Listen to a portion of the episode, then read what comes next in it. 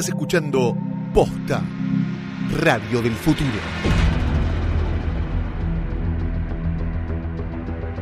Bienvenidos a Rushworld, el parque de diversiones donde todos tus deseos pueden ser cumplidos. Siempre y cuando un tigre no te persiga por la selva para comerte crudo. Estos placeres violentos. Mi nombre es Valentín Muro Yo soy Axel Marazzi. y nosotros seremos sus anfitriones. Bueno, hoy vamos a hablar un poco sobre el tercer episodio de la segunda temporada de Westworld, que se llama Virtud es Fortuna.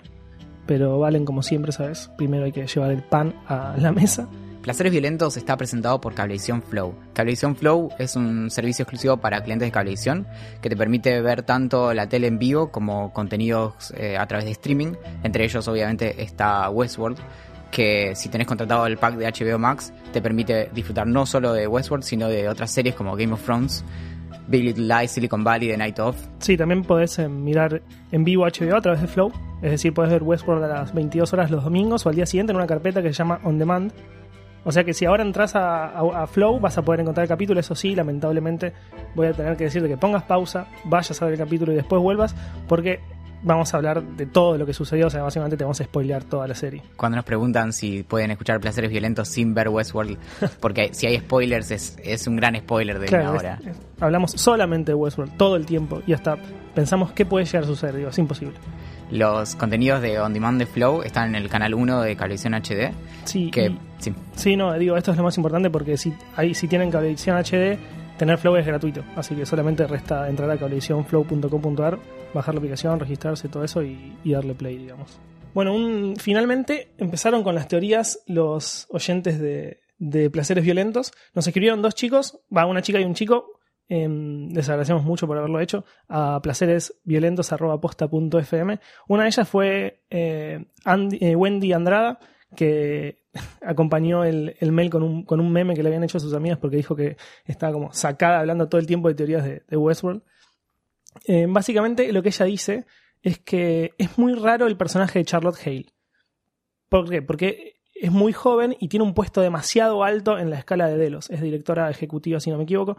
Entonces, como que ella dice que algo, algo esconde este personaje. convengamos que en el 2052 podríamos asumir que el mundo progresó un poco Sí. y que ya no es extraño que una persona Sí. de esa edad pueda tener por, Ojalá sea por así. mérito un, Sí, un puesto un alto. puesto así. Bueno, lo que ella nos comenta es que podría llegar a ser la hija de Logan, que si bien no tiene el apellido de Delos, bueno, eso sería la parte más compleja, pero que está haciendo todo lo posible para como destruir el mundo de Westworld desde adentro. Estaría como consiguiendo a Peter Abernathy eh, para poder, no sé, destruirlo y así destruir toda la información que tiene Delos, hacerlo, o sea, hacer destruir Westworld por lo que Westworld le generó a su padre, que como vimos, nada, ya había terminado como falopeándose en el futuro, o sea, como va en el pasado, así que en el futuro debe estar todavía muchísimo peor, anda a saber si murió o no. Pero bueno, lo que dice ella es eso. Yo no creo que, que sea que esté tratando de destruir el parque, porque oportunidades para hacerlo tuvo y en- de hecho se preocupa bastante por preservar la información de Abernathy en vez de eh, básicamente hacerlo pelota. Sí, sí, sí, sí. Bueno, y después nos escribió Agustín Carpaneto, que nos hizo primero varias preguntas. Me parecieron muchas muy interesantes, que incluso lo habíamos hablado antes con Valen de, de haber leído el mail de él. Una es si pensamos que cada mundo o los parques estos tienen su propio Ford o Arnold. ¿Vos qué opinas sobre esto? Creo que algo que está claro es que Westworld es el como el, el niño mimado, que es el primer parque que abrió, en el sentido Dolores es el- la, la primer host que se construyó, o al menos la primera que logró, digamos, una eficiencia funcional lo Claro. suficiente como para, para poder venderlo. Pero aparentemente en, el, en, el, en esa Mesa Gold, que es el, el edificio eh, gigante que en algún momento eh, estaba la imagen de, de cómo son los pisos y demás, aparentemente hay distintos pisos para los distintos mundos, por eso es que al final de la primera temporada vimos a Jogan World Sí. y demás. Podría ser, o sea, por una estructura así necesitarías distintos Sí, niveles de, gestión. Sí, lo que yo creo es que Ford y Arnold son los creadores de la tecnología, que quizás hay otro Ford o- y otro Arnold en los otros pisos, así como quiero decir como gerentes que deciden todo, pero no creo que, haya otras personas tan importantes en la historia como ellos. Son como franquicias dentro de- Claro, del universo de- de los, si querés. Em, y después, si todos están controlados por Delos o si hay diferentes compañías eh, controlando estos parques, diferentes parques, estos seis parques que hay. Yo creo que está bastante claro que Delos Inc. es la que controla estos destinos Delos, que son todas partes, son todas, eh, son todos parte de, la misma empresa. Sí. Y después algo también que, que ahora se viene la parte más jugosa, que es la teoría que él nos envía. A él lo que le parece muy raro, que esto a mí me pareció exactamente igual, y creo que a vos también, que los soldados de Delos ataquen el fuerte con Dolores, ya estamos hablando del capítulo 3, ¿no? Ataquen el fuerte donde estaba Dolores con los confederados, con confederados de una manera tan como newbie, ¿me entendés? Como tan amateur. Digo, tenés, estás en el futuro, tenés drones, tenés bombas, tenés eh, misiles, tenés, tenés francotiradores. Digo, lo que, lo- Tenés, tecnología de la Segunda Guerra Mundial que te puede servir ahí. Entonces, ¿por qué vas por tierra a matar a los robots que, entre comillas, no se pueden morir, aunque bueno, todavía no lo saben?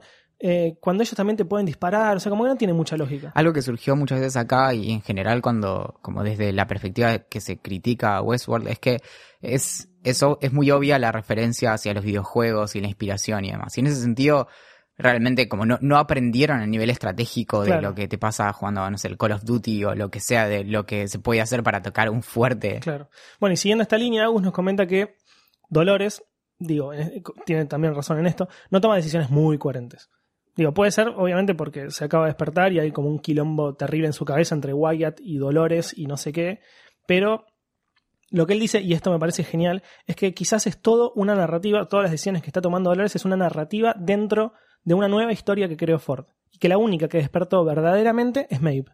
Esto es algo que discutimos. Sí. eh, yo no estoy tan alejado de lo que piensa él. Digo, creo que Dolores despertó o quiero creer que despertó, pero no es que me parece una locura. desde afuera. ¿Cómo te das cuenta si eh, Maeve o Dolores siguen una narrativa? E incluso si vos vieras a otra persona, ¿cómo podés determinar que esa persona está tomando sus decisiones libremente y no que están predeterminadas? No, bueno, no, no, no sé si. No, no, podría hacerlo, digamos. Justamente, acá el asunto es, por ejemplo, creo que la, eh, gráficamente se ve en esa escena que mencionamos varias veces de Maeve mirando la pantalla donde le dicta cuáles son los, como los cursos de acción que ella va a tomar y demás. Sí.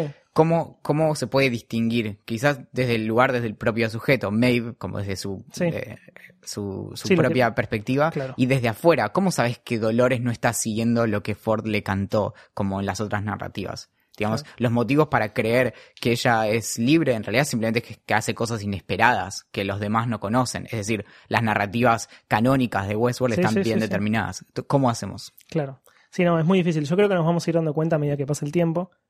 Hoy creo que no lo podemos determinar. Pero pienso bastante similar a lo que dice Agus. Tranquilamente podría ser que Dolores sí, siga la misma idea esta de narrativa de alguien y Maeve no. No sigue una narrativa, sino su propio dictamen, digamos. Creo que lo que tiene de rico en el sentido Westworld es que te, obviamente viendo estos eh, robots por un lado y los humanos por el otro, te acerca un poco también a, a preguntarte, bueno, ok, pero nosotros, siendo todos humanos, ¿qué, qué nos pasa con estas narrativas? Claro. Y, y de hecho en situaciones es bastante explícito y dice, ¿acaso los humanos no seguimos también ciertas narrativas? Claro. Sí, sí, no, es cierto. Bueno, nos metemos en la estructura de lo que fue el capítulo.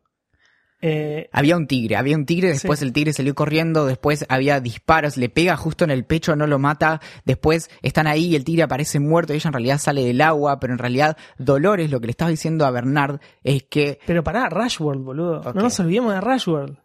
Digo, ¿no, no gritaste un toque cuando... em- ¿No te pareció como sacado de otra serie? Como vos estabas viendo una escena y dices, esto no es Westworld.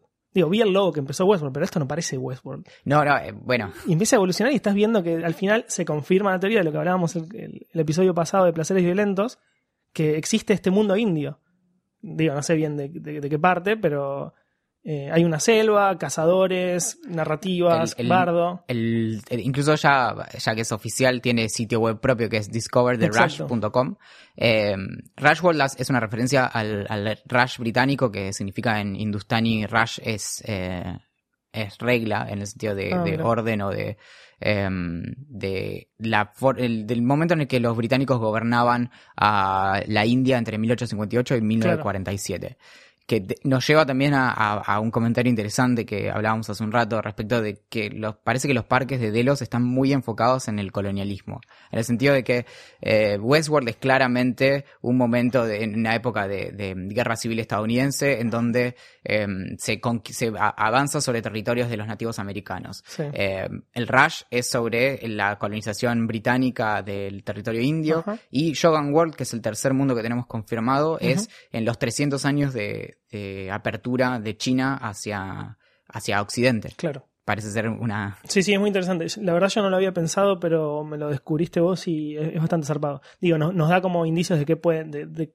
qué otros mundos puede llegar a ver, digamos. Y no es menor que la mayoría de, de, de guests que vemos de los invitados en los parques también suelen ser todos blancos. Sí, exacto. eso- Sí, sí, sí, sí. Bueno, después aparece una mina nueva, no sabemos mucho qué pasa. Sabemos que se llama Grace, no porque lo digan en el capítulo, porque aparece en, en los créditos. Sí, Y Grace tiene en la mano este anotador, ¿viste? Y sí. Sí, hay un logo. Era, era obvio que estaba escondiendo algo la mina en el anotador porque cuando se le acerca el otro chabón con el que tuvo relaciones sexuales, que nada, era, es irrelevante el personaje en sí, eh, lo- como que lo esconde. Y obviamente estuvimos indagando un poco qué tenía ese anotador y es como un logo muy similar a un logo que aparece en otra escena de... Claro, son dos figuras que se entrecruzan y aparece, es muy parecido a lo que aparece en las pantallas de aquella escena de Bernard y Charlotte en Sí. el subsuelo. Sí, sí. Un detalle, me encanta que haya animales cada vez más grandes en el mundo Westworld. Empezamos con, eh, no sé, un lobo, que anda a saber si es o no es.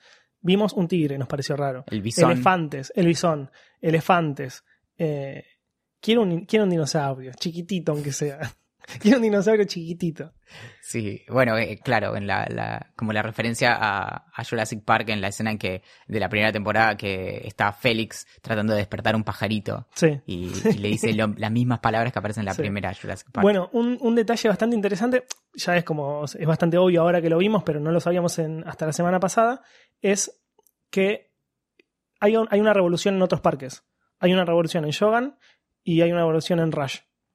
Los, los hosts empezaron a matar personas, empezaron a matar seres humanos. Ahí hay, hay varias cosas en, en estas escenas. Una es eh, esta, esta cuestión del virus. No sabemos todavía bien cómo se transmite. Sí. En principio parecería que, o habíamos creído que era cuando se escuchaban entre ellos la, la, esta trigger, eh, la oración, que es un- una especie de, de gatillo, que es la de This Violent Delight, etcétera. ujú. Y el chiste este del guiño es que la película original, de- del virus, perdón, es que en la película original del 76 eh, era efectivamente un virus, es una de las Claro. primeras expresiones en el cine de, de virus informático que se empieza a, a contagiar. No sabemos cómo es. Sí, sí, quizás acá es diferente, pero bueno, quizás A ver, haya algo. algo muy obvio es que el, el tipo que le dispara a Grace y este otro que se murió que se llamaba Nicholas, pero nunca nos vamos a, a Sí. volver a enterar, eh, le dice la frase, This Violent sí, sí. Delights, etcétera.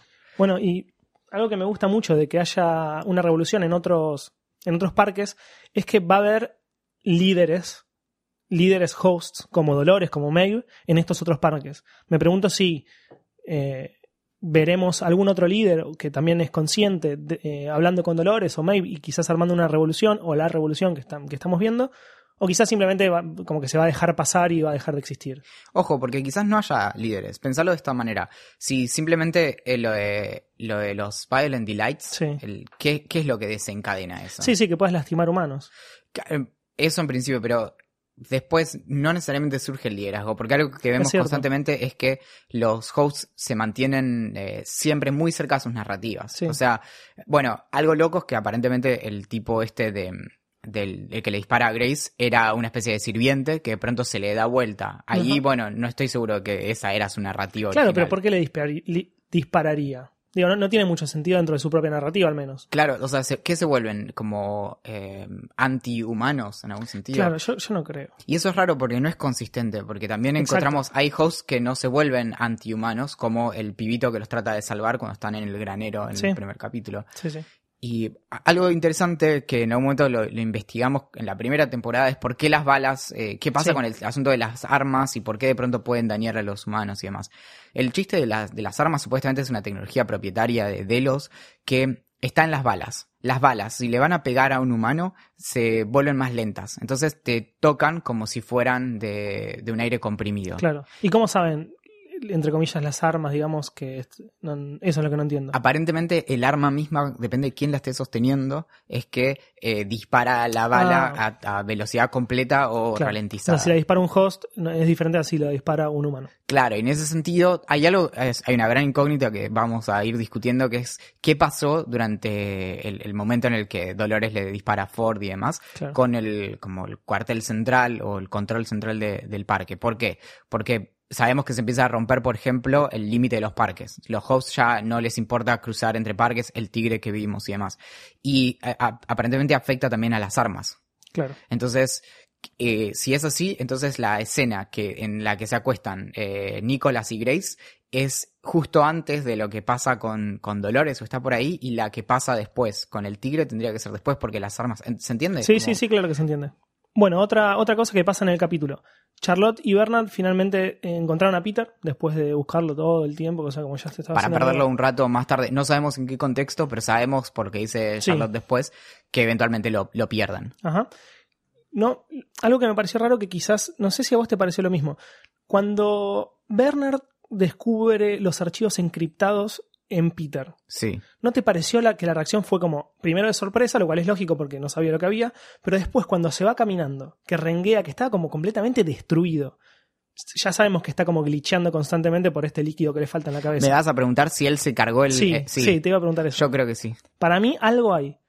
Porque estaba mucho peor de como estaba segundos antes, ¿me Sí. entendés? O sea, no, no lo vemos tampoco, digamos, conectarse a sí mismo en esa escena, Es cierto. pero eh, se como puede que pensar. para mí algo, algo, algo raro hay ahí. Igual nada, yo siento que al menos le sacó la información a Peter. No sé si lo habrá formateado, por decirlo de alguna manera, o, pero si se lo llegasen a llevar, se- se sería como muy peligroso. ¿me sorprende la sorpresa en esa escena. Me sorprende Claro. que, porque, digamos, todo esto recordemos que es después de haber visto con, Sí, los eh, Drown Hosts. claro, de, de haber visto con Charlotte ahí abajo en, el, en ese subsuelo toda la historia. O sea que él sabe algo de la información y creo que podría empezar a intuir, salvo que los, que quienes miramos la serie nos demos cuenta más rápido que Bernard de lo que está pasando, pero es medio extraño. no Eh, creo. eh, Eh, otro detalle, que no, sé, no entiendo, a ver si vos me sacás la duda. Dolores se hace llamar Wyatt. sí. ¿Por qué se hace llamar Wyatt? Digo, yo sé que está en conflicto constante, pero algunos para algunos le dicen que es Dolores, otros le dicen que es Wyatt. No, no, no, no llego a entender qué onda, ¿me entendés? Lo que estoy seguro, o sea, lo que te puedo asegurar es que a Teddy eso no le cabe ni medio. Teddy, pobrecito. Yo te juro, me pongo en el lugar de Teddy y me quiero morir, porque yo sería igual, no podría estar matando gente como, como si fueran moscas. Sí, Pobres sí. moscas. Eh, Pero sí, no, no sé, me pareció como. Bueno, y ahora se le va a pulir mal a Teddy. O sea, no sé qué va a pasar, sinceramente. Después de que lo manda a matar a, al confederado que medio que se, se hortivó, que, quiso, que bardeó un poco a Dolores, lo manda a matarlo a él y a varios más. Y Teddy no lo mata, y Dolores lo ve, y qué onda. Yo espero que, que esto lo capitalicen, porque están haciendo como un, un build-up a, a algo con Teddy, en donde constantemente vemos, a ver, de las que me acuerdo, Teddy cuando se cruzan Dolores y Maeve, que le dice, Sí. ah, vos te sentís realmente libre, y el otro mira como, eh, Obvio que sé. no. Acá, eh, cuando le dice Wyatt, que se llama Wyatt, el otro también mira, Sí. le- lo manda a matar y cree que Dolores no lo está viendo, Sí. entonces le dice, ah, sos un niño, andate corriendo.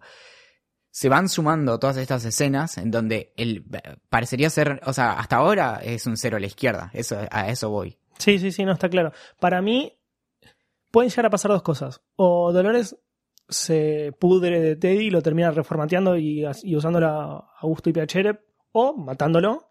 O la otra opción es que el chabón empiece a acercarse un poco más a Maeve, que siento que es mucho más parecida a él.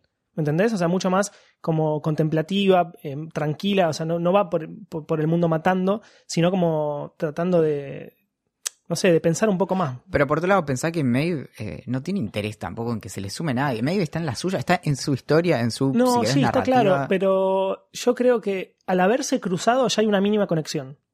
¿Me entendés? Hay, hay como una mínima relación al haberse cruzado. Algo pasó, decís. No, yo digo como que es muy, me, me parece mucho más lógico que siga su camino, el camino de Maeve, quiero decir, al camino de la revolución de Dolores que quiere matar a todos. Cuando, cuando obviamente está en contra. Igual no, igual quizás, quizás es una locura lo que estoy diciendo, una teoría estúpida, pero me parece muy raro que esta relación siga estable. Dolores y Teddy. Se pudre en breve. O sea, no creo que en- dentro de más de dos capítulos no sigue esto así. Algo fuerte también de lo que está detrás de lo de, de Teddy es esta idea de que la libertad ah, para los hosts de algún modo es un peso, porque es bastante liberador no tener que pensar en qué tenés que hacer. Sí, claro. Es simplemente seguís el, el- el cuentito que te corresponde. Sí, no lo sufrís, digamos. Claro, y acá de pronto tus decisiones, cuando tenés libre albedrío, te empiezan a, a- a pesar porque son responsabilidad tuya. Incluso lo que hagas y lo que no hagas.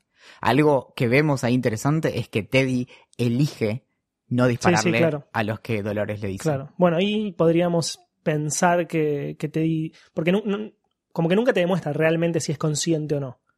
Pero se está, está, de- está negándose la orden de una, digamos, superior. Es que el problema de- del libre albedrío también es que no lo puedes probar hasta que no actúas. Claro. El, es, es obvio que la serie tiene demasiados guiños bíblicos que a veces un poco me aburren, pero está este asunto de, bueno, hasta que no agarrás la fruta del árbol prohibido, no pudiste demostrar que eras libre. Claro, Y en ese sentido, Teddy cuando se impone a la orden que le dieron, y ahí hay algo. claro. Algo grosso, Dolores sabe que Bernard fue creado a partir de Arnold. Eso me pareció muy llamativo porque recuerda, está, está claro, ¿no? Ahora recuerda absolutamente todo, pero recuerda los momentos en los que Arnold le hablaba sinceramente, con estas dudas de si era o no, si pensaba o no, si era más que un simple host o no. Entonces eso me llamó la atención. Y no tiene como empatía, ¿no? No, Porque en absoluto. A ver, a- algo que también estaba en la primera temporada es que, es que Ford en un momento le dice a Dolores que, lo- que los mantuvo alejados a Bernard y Dolores. Sí. Eso es- tendríamos que revisar la primera temporada, pero creo que gran parte de, de las situaciones en donde los veíamos juntos eh, era Arnold y no era Bernard Sí. en, en el, haciendo el diagnóstico y demás. Sí, pero me parece raro que como que no haya ningún tipo de relación en absoluto. Ningún, ni un mínimo cariño cuando está creada a partir de, de, de su creador, digamos. Claro, no, ¿entendés? De su no, no especie de- empatiza, En absoluto, en absoluto. Bueno, yo creo que también está esta...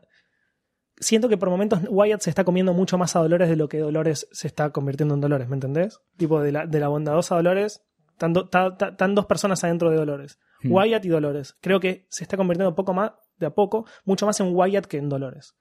Pero Y una- bueno, no. y algo con lo que lo cruza a Bernard es que le dice, ah, vos nunca estuviste afuera de Westworld, ¿no? Sí, ahora que, que Dolores, digamos, se acuerda de todo, le dice, ah, ok, vos hablas de allá afuera, pero no tenés idea de lo que estás Sí. hablando. Un poco, bueno, nuevamente es con lo que juega constantemente Dolores, es con lo que yo sé y los otros no. Sí, sí, sí. Y está, está bueno porque nos- es una de las cosas que aprendimos en el capítulo. Claro. Na- nadie sabía que Arnold no había estado nunca fuera de Westworld. Bernard. Eh, Bernard, perdón, Arnold sí. Eh, entonces, eso dice mucho de- de- del personaje este que es un host en realidad. O sea, que nunca vio nada más que lo que está alrededor de Westworld y, y el, y el complejo. También en esta, en, en esa escena, en esas discusiones está esta línea que me, me pareció muy interesante. Nuevamente, respecto de la, de la libertad, como la posibilidad de decir que no, de no actuar. Entonces Claro. dice Dolores que cambió el de you will a I may. Claro. de yo lo, lo, lo haré o ah, podría hacerlo. Y es el momento de la contemplación también, Claro. que es cuando, por ejemplo, Maeve se baja del tren. Sí, sí, sí, podríamos claro. decir ahí como, ok, podría haberlo hecho de otra manera. Si no, bueno, no. Sí, exacto. Bueno, y detalle que veníamos hablando hace tiempo, están vivos Félix y Sylvester, que son los estos los, los programadores que arreglan a los hosts. Todos pensamos que estaban, bueno, todos no, yo pensé que estaban muertos o que estaban como, como que en realidad no se sabía mucho porque después de la cantidad de tiros que hubo en estas instalaciones no sabíamos qué había pasado. La cosa es que se lo había, lo había- los había capturado Armistice, que es la mina del dragón. Los había llevado a un, a un, como a un subsuelo, no sé, a un salón ahí, los había atado. De tatuaje de serpiente, ¿no? De dragón. de. de- tenés razón. Tenés Sí, razón, sí, sí. claro, que tiene- Es que después le dice Héctor que tiene como un dragón, no sé qué, porque viene con el lanzallamas. Sí, Es sí. como un bardo. Que es que, si lo estiramos un poco, puede leerse como un guiño a otra muy famosa eh, eh, personaje o figura de, de HBO que tiene Un par de dragones, ¿no? Sí. Te amo. Eh, sí, lo de, bueno, después está es, eso de, no sabemos bien cómo, cómo que terminaron atados ahí abajo, pero lo cierto es que Maeve los agarra, se los lleva a dar vueltas por ahí y, mm, y eso también es que completa la historia de, de, de Maeve muy en la suya. O sea, fue de algún modo, se le suman sus amigos porque, lo- porque los había recuperado en un momento, pero está muy en esa. Quiere ir a, a recuperar a, a- a su hija. También en esas escenas se dan eh, unas cositas lindas de, de diálogos también, en donde nuevamente, eh, al tener al guionista, al, al jefe de los guionistas con ellos, de pronto eh, empieza a reconocer como, che, yo te canté esta Claro. oración. Sí, sí, está bueno. Y empieza a pasar algo lindo ahí como de improvisación también, que son en ese, en ese Sí, sí, está, eso está muy bueno. Un detalle, bueno, ahora no, no sé bien, bueno, la pregunta obviamente no se responde en el capítulo, pero Dolores, después de tratar de recuperar al padre, cuando lo, lo recupera Hale, Charlotte, eh, nada, que ahí aparece, parece como una, una especie de homenaje a Terminator porque la mina va apuntándole a los seres humanos y se come un par de tiros y sigue caminando como si nada hubiera pasado. Me parece que digo, es bastante claro. Eh, obviamente pierde al padre, se lo logra llevar eh, Charlotte Hale y ella le dice a Teddy que, que se tiene que ir a, a Sweetwater, al pueblo, a buscar algo.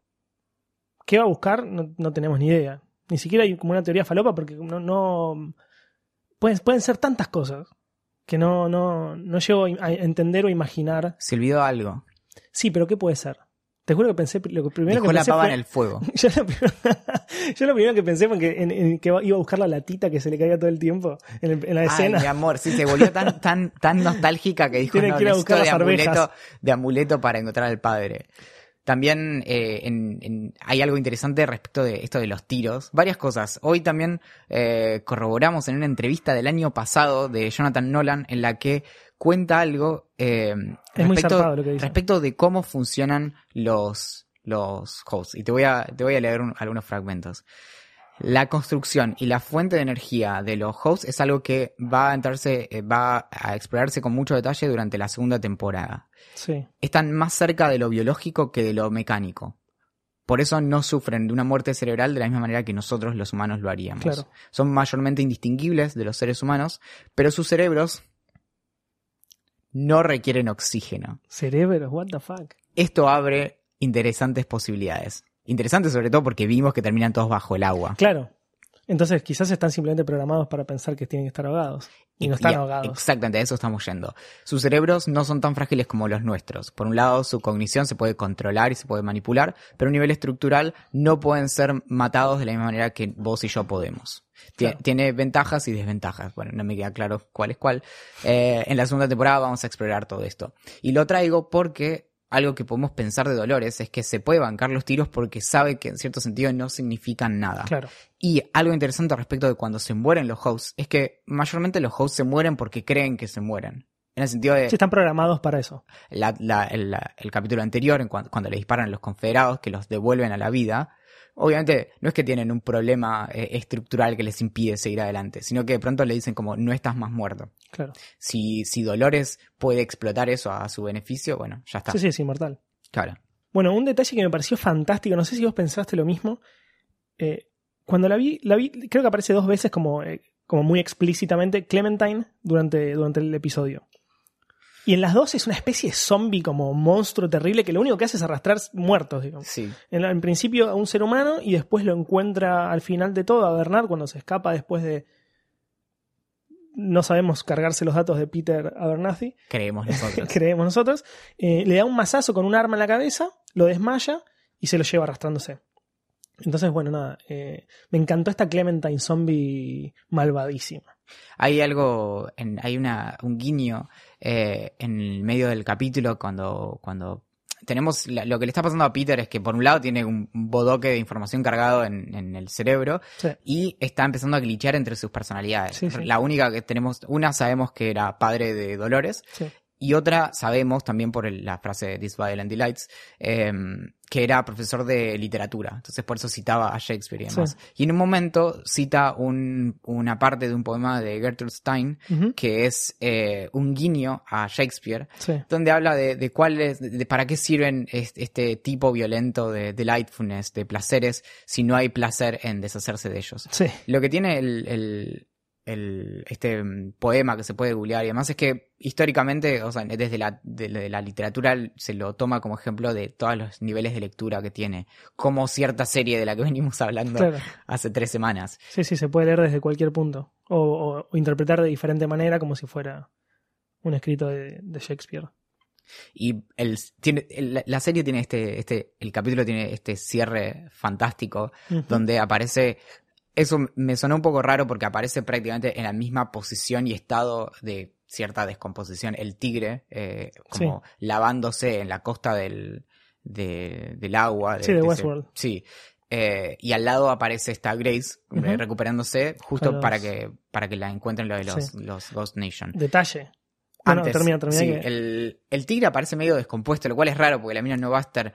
Eh, Sí, nadando durante dos semanas. Exactamente. Y está como en el mismo estado que después lo recuperan. Sí, es medio raro. Y mm, eh, entonces ahí es donde lo que nos podemos preguntar en qué momento del tiempo estaba, porque quizá también esto no pasó como exactamente en simultáneo. Puede haber pasado a la semana de lo de Westworld. Eso es lo que no sabemos, como en qué Claro. momento es que se empieza a, a replicar el virus. Sí, es cierto. Bueno, y finalmente aparecieron los samuráis.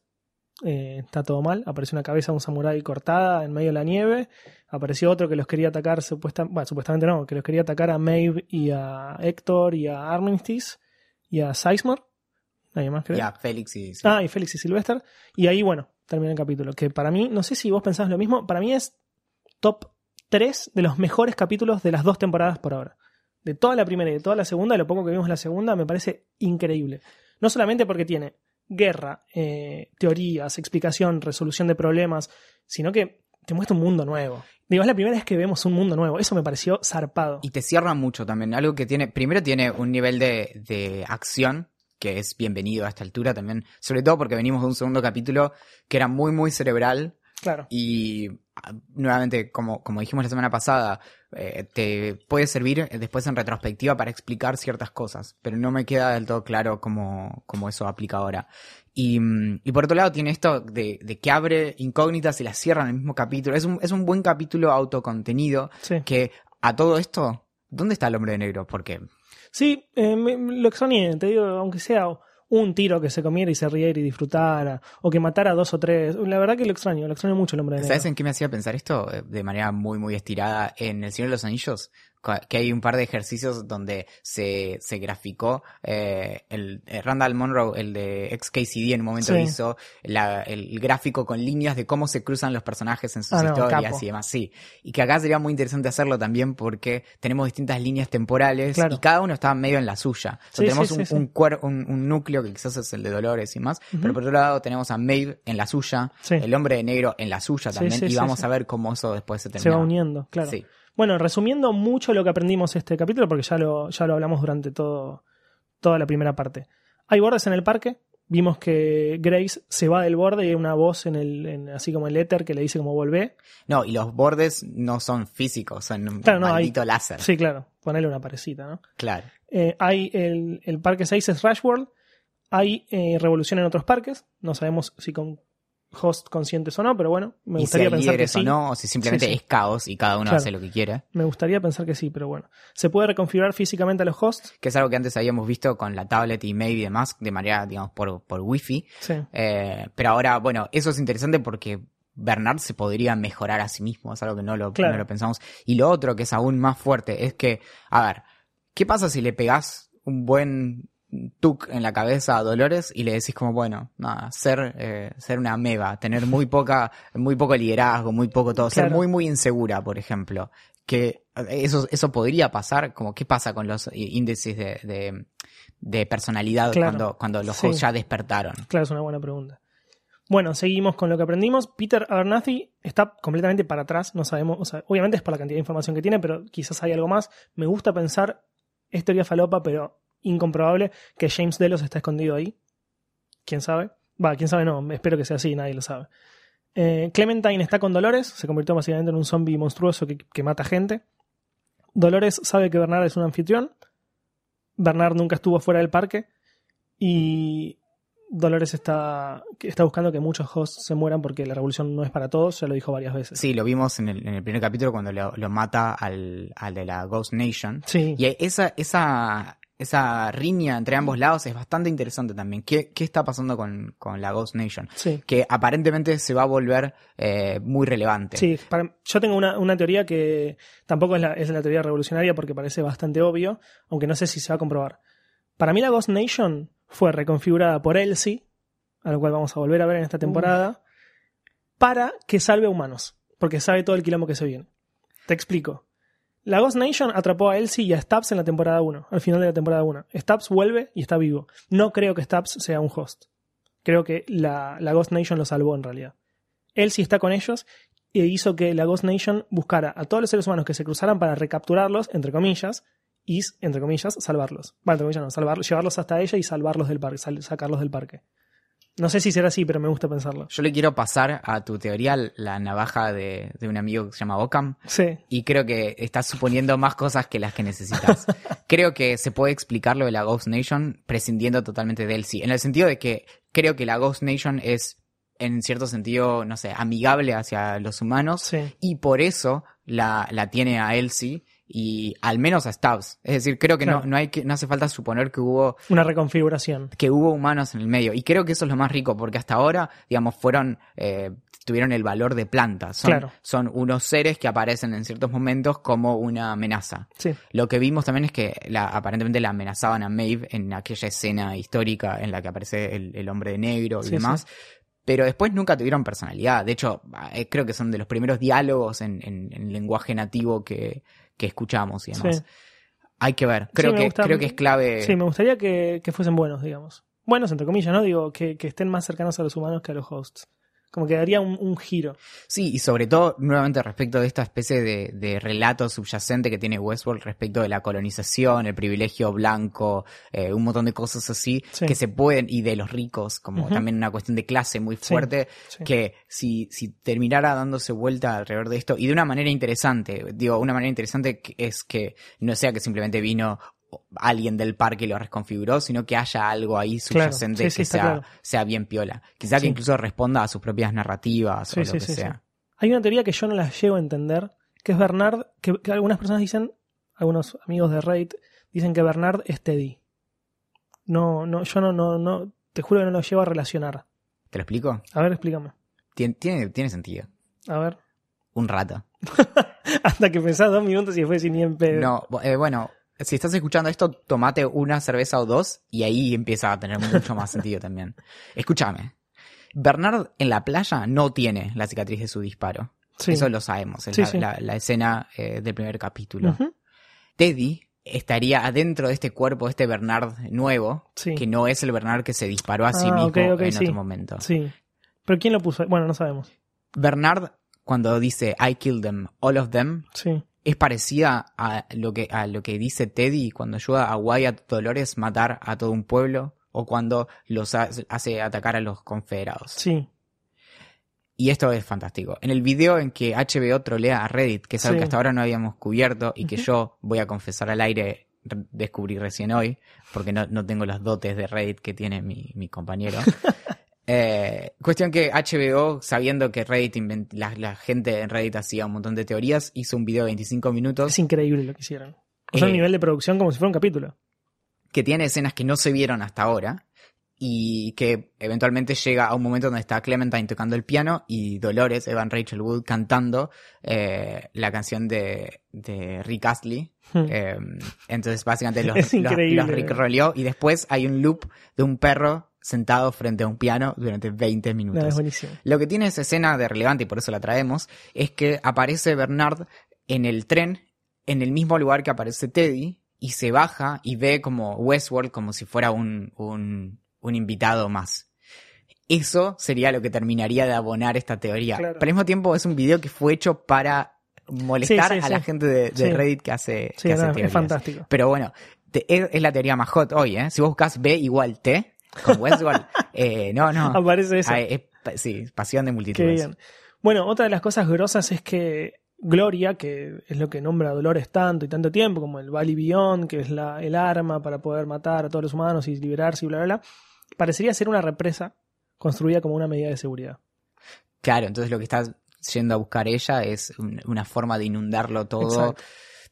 Yo creo que va a, arma- va a armar una especie. Esto es un pensamiento mío y no, no está basado en, en- en- en imágenes de la, de la ¿Está serie o indicios. Claro, no está chequeado. Eh, no, no está basado en indicios de, la- de lo que nos muestran en, en Westworld, pero podría pasar tranquilamente. Que de hecho, al final del capítulo vemos como al final del primer capítulo vemos cómo todos los hosts quedan flotando en el agua. Creo que quiere armar una especie de guerra entre humanos y, y anfitriones dentro de este valley, el Valley Beyond, que es a donde caería el agua si se rompiesen esas represas. Y como los hosts no se mueren cuando Con se- oxígeno, o sea, no les falta oxígeno cuando se, se, entre comillas, se ahogan, eh, básicamente no se van a ahogar.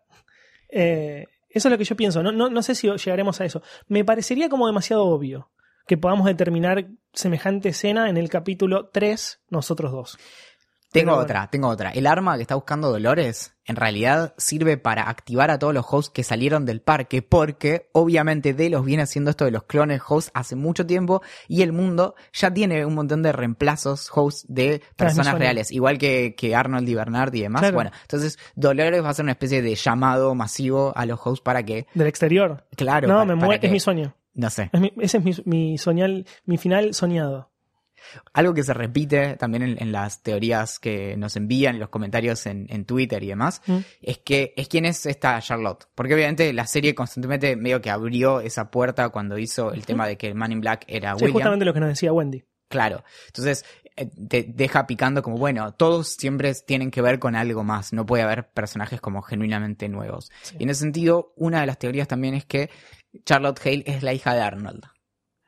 Uno, un apodo posible para Charlotte es Sí. Charlie. Sí. Y podría ser que Charlie, en realidad niño, nosotros solo lo conocemos a través de los recuerdos que tiene Bernard, Sí. recuerdos implantados. Podría ser una ficción de Arnold como un guiño a su hija verdadera, eh, a quien hasta ahora Arnold siempre llama Charlie, eh, y que ella podría ser la, la realidad y que Charlie, o sea, que Charlotte sea la Sí, sí. realidad y que Charlie sea una ficción que Claro, se le, que se que le se le implantó a Arnold. Esta, e- esa me gusta muchísimo más. No sé por qué en realidad, porque digo, es- eh, no, no, no, no, hay, no hay indicios tampoco, pero, pero me, me suena como más lógica, digamos. Nadie en el parque hab- había conocido a Bernard, eso lo sabemos, Claro. porque le había muerto antes de que abriera y que ampliaran el equipo y demás.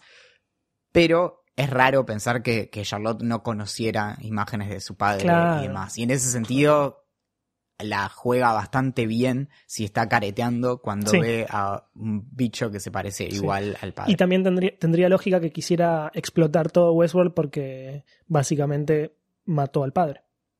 O sea, mató al- a, Arnold, si fuese el padre. Pero nada, habría que esperar. Algunos detalles Hmm. eh, para, para, para adornar el capítulo.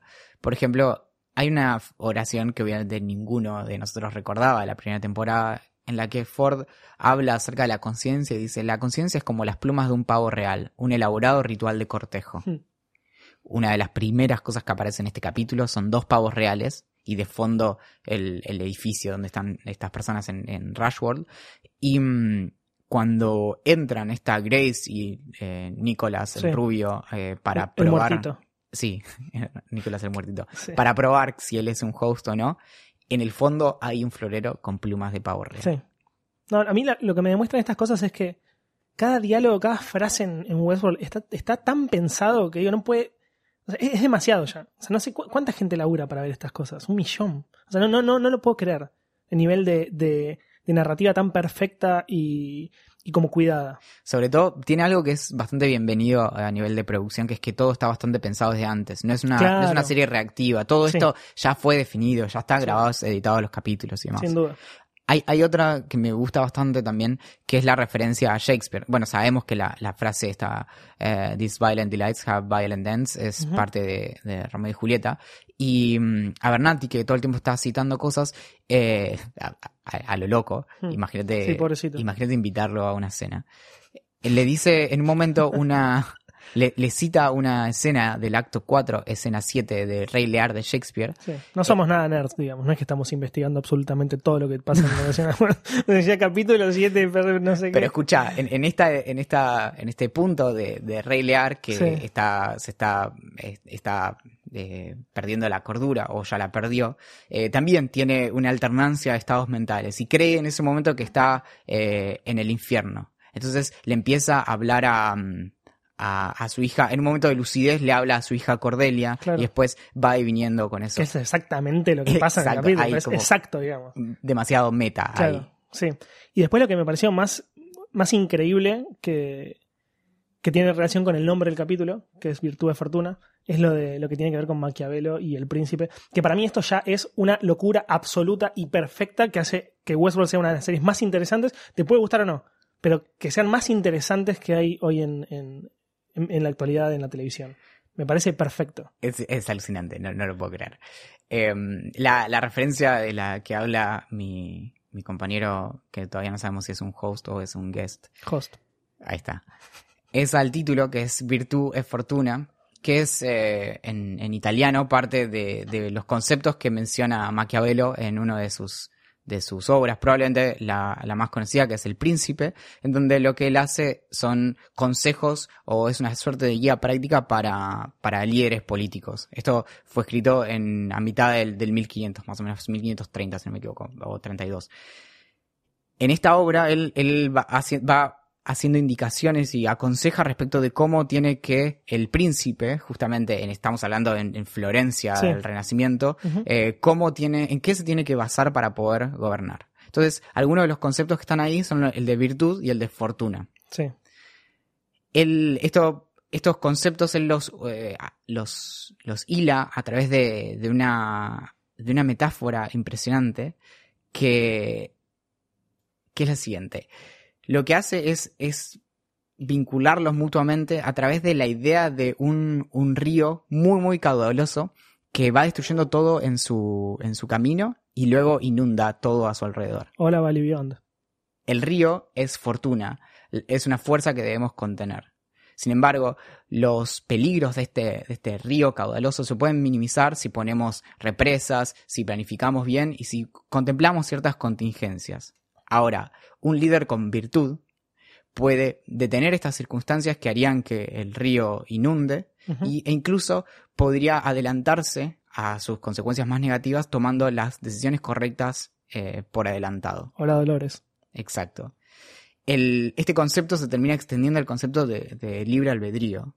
¿Puede una persona sobrepasar las circunstancias que tiene ante ella? ¿O una persona, o las personas están condenadas a este destino predeterminado dado los, lo- los, ¿cómo se dice? Los caprichos de la fortuna. ¿Se puede superar nuestro destino con la mera fuerza de voluntad? No, es, es. Si esto llega a confirmarse, o, o- o si sale alguien a decir que, que realmente tuvieron en cuenta. El título esto- está en italiano, igual que el igual que lo- príncipe. claro. Y son los dos conceptos. Lo, lo loco es que por que el nombre es el mismo, digamos, solamente sin una parte. Exacto, y se lo, se lo suele vincular porque lo, lo que atraviesa virtud y fortuna es, bueno, el, el tercero en discordia termina siendo el lugar que tiene la, el libre albedrío, Claro. la fuerza de voluntad, justamente. Sí, no, es- esta parte me voló la cabeza mal. Me voló la cabeza porque está todo demasiado pensado. Es demasiado perfecto. Hay que ver, bueno, si Dolores en realidad puede, puede hacer todo, o sea, puede, puede convertir el Valley Beyond en este río que inunda todo, teniendo en cuenta que va a venir gente a pelear contra ella, o si en realidad, bueno, la van a venir, la van a ver venir antes los soldados de Delos y va a terminar perdiendo. Yo creo que Dolores logra la revolución y nos termina conquistando a todos, porque Westworld existe. Sí, en nuestros Bueno, eso es lo que me gustaría, claro. Aunque no- eh, me llegó un comentario de Elon Musk. Ah, ¿viste? Me encantó, me encanta, me encanta Elon, me encanta completamente Elon que está loco y, y dice y hace lo que quiere como crear un flamethrower, un lanzallamas. Bueno, hace un tiempo, lo que hace unos días, hace muy poquito, dijo que iba a ser una compañía de, de dulces, o sea, de caramelos y demás. Y dice, que- y, y dice como, iba a ser increíble. Y un, esto, esto lo dice por Twitter, y le contesta a una persona, le dice, ¿por, por qué no dejas de hacer todas estas cosas aburridas que, que son estupideces? Y crea Westworld, le dice. No queremos, no queremos caramelos, no queremos autos que se manejen con baterías, eh, no queremos eh, cohetes que vayan a, Marte, queremos Westworld. Y el chaval le dice, ¿y, y dónde te pensás que estamos viviendo? Cosa que lo aplauda a, Elon y, y ahí hace que lo quiera muchísimo más. Esto, esto na- na- nace de una teoría que el chabón viene, viene comentando hace muchísimo tiempo, que es algo así como, como que nosotros podríamos ser una simulación de computadora tan avanzada de una civilización superior que no podríamos darnos cuenta de ello, si lo fuésemos. Y, y es imposible de, de- de romper esta teoría, porque básicamente podríamos, nosotros podríamos estar viviendo, por ejemplo, en un videojuego controlado co- por nada, quien sea. Sí, Eh, hay por lo general en ese tipo de cosas que no podés demostrar que existen o que no existen, como es el caso de los unicornios, las Claro. teteras girando entre el Sol y entre la Tierra y Marte alrededor del Sol, o el concepto de Dios o la existencia de Dios, es que em, si no podés creer en ese tipo de cosas, si no podés demostrar que, em, que existen o no existen, lo que haces es buscar, bueno, ¿qué, qué, qué motivos tengo para creer en eso o no? Claro, Y ahí es donde la teoría de vivir en una simulación se empieza a poner un poco más flaca. Claro. Porque uno de los motivos que se sostienen son, por ejemplo, bueno, miren la, la sofisticación que tienen nuestros sistemas de videojuegos ahora, entonces, ¿por qué no asumir que eventualmente se podría simular eh, la, la propia física y nosotros estar viviendo en cierta simulación de la física y demás? claro. es, es largo, pero hay, hay buenos motivos para pensar que, mm, que no, que, que nuestra realidad es, no es simulada, sobre todo porque cuando empezás a poner restricciones a lo que vos podés simular dentro de la propia simulación, claro. eh, para empezar se, se, va, se va hacia adentro como en Rick and Morty y siempre tenés como distintos grados de simulación. Pero por otro lado, eh, te empiezan a, a entrar en conflicto las reglas de una realidad y el, y el nivel Sí, sí, de no, está bajo claro, y está claro. demás. Lo, otro que me pareció muy interesante, como último comentario de, de lo que está detrás de, de Westworld, y en este capítulo hubo un guiño muy lindo, es la cuestión de, lo humano o, mm, o artificial de las, de las narrativas. En particular esta idea de, las narrativas y los loops, que es algo que varias veces se, se comenta en la propia serie, incluso de, bueno, a ver, vos sos humano y vos crees que estás por fuera de un loop, pero bueno, ¿cuáles son los, los relatos a través de los, de los que vivimos? Hay una frase linda de Joan Didion que dice, nos contamos historias a nosotros mismos para vivir. Sí. Y algo eh, muy casi tierno, te diría, cuando en esta relación que está entre eh, Maeve y, mm, Héctor. y Héctor Sí. con, con Lee Sizemore, es que cuando él también reconoce que están sus frases ahí, por lo general lo que reconoce es que fueron apropiadas. Porque obviamente hay partes que son como la, la representación literal de lo que él decía, pero cuando cambia la forma en que se usan, bueno, eso es genuinamente creativo también. Sí, sí, es, es determinar o elegir dónde usar esas frases, básicamente. Claro, y lo otro que es interesante también es que detrás de todo lo, lo artificial de Westworld, incluso de Westworld en su, en su mejor época, cuando todo funcionaba de acuerdo a como tenía que estar funcionando, Mm. Detrás hay, hay una cuestión muy humana también de lo que inspiró a, a, a esas, eh, a esas líneas y Sí, demás. sí. Y ahí está, por ejemplo, el desamor de Sizemore que cuenta que, bueno, su, su Isabela no se murió, pero, pero bueno, lo dejó y entonces Sí. él escribe eso. Entonces, sí, sí, que básicamente se plasma en Héctor como la versión perfecta que, él, que, que a él le gustaría haber sido, pero no fue, digamos. Claro. Un, un hombre como eh, aguerrido, sin miedo, eh, que va al frente, como eso es lo que le gustaría haber sido a él, pero evidentemente no lo es y por eso la mina esta lo dejó. Y sobre todo esta cuestión de que la- las historias que van surgiendo, si querés, en base a lo que aún seguimos discutiendo, si es libre albedrío o no, en última instancia son, son remix de historias que estaban ahí detrás. Y eso, de algún modo, es, es una, es de a- armar tu propia historia en base a, a lo que dispones. Sobre todo porque es, es muy ilusorio pensar que nosotros mismos, humanos, fuera de Westworld y demás, armamos nuestras historias de manera completamente libre, sin estar, eh, Condicionados. claro. Sí, después de todo somos una construcción de todo lo que fuimos viviendo, nos fueron enseñando a través de nuestras vidas, digamos. y todo lo que fuimos leyendo y Exacto. demás, incluso para hacer un Sí, nuestras guiño, experiencias. un guiño a este, a este, mm, este lenguaje de la filosofía continental que ahora se usa tanto, el asunto de la deconstrucción y demás. Parte del chiste de eso es, se puede hablar de, de construir como de devaguear, en Claro. ese sentido. Y, lindo. y- y empezamos a, a ver, bueno, cuáles son los relatos de cómo construimos nuestras ideas respecto de, por ejemplo, el amor y demás. Claro. Y ahí lo- e- es loco como de- eventualmente se empieza a volver ge- genuinamente creativo lo que está Sí, pasando. sí.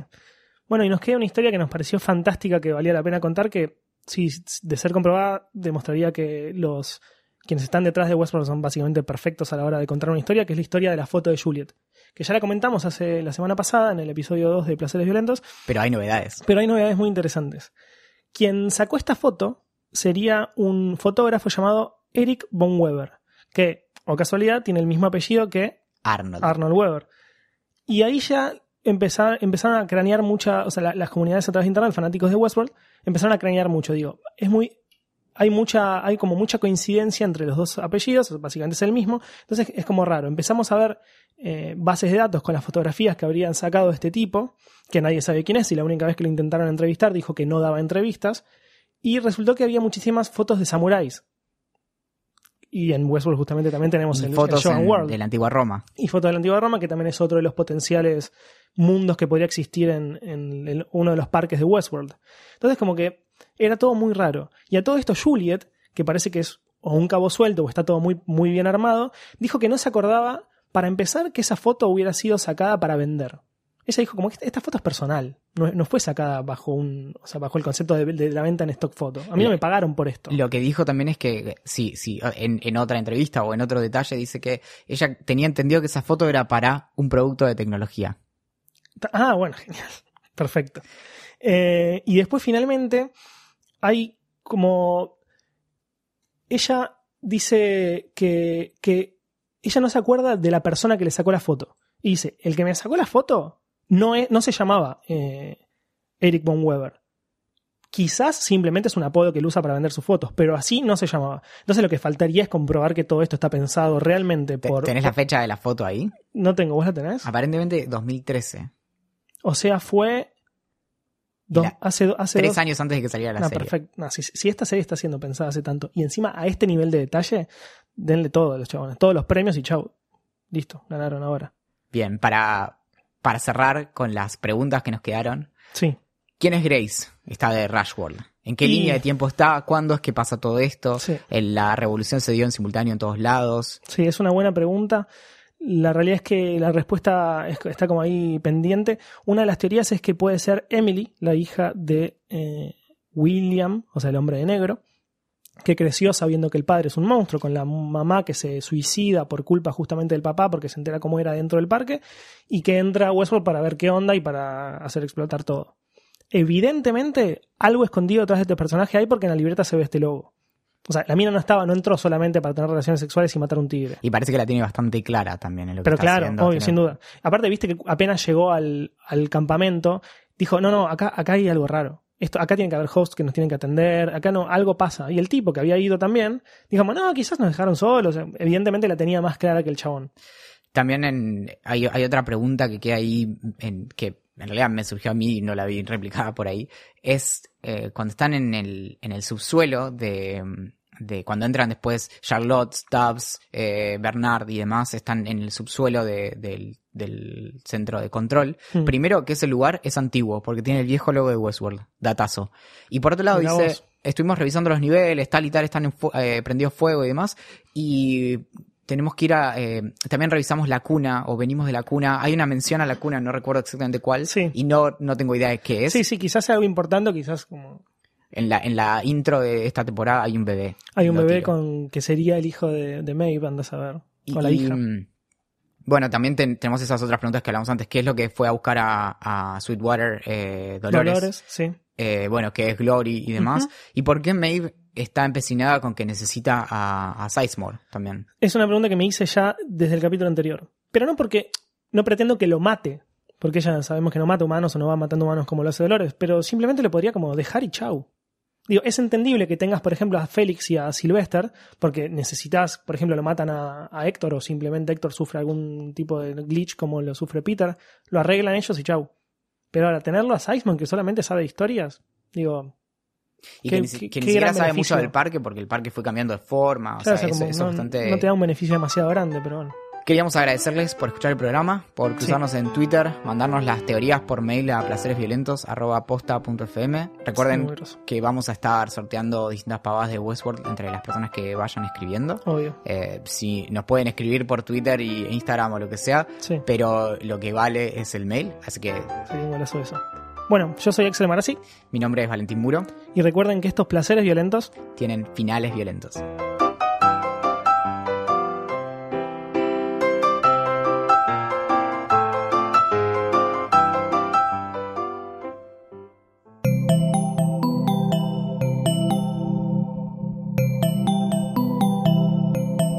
Estás escuchando Posta, Radio del Futuro.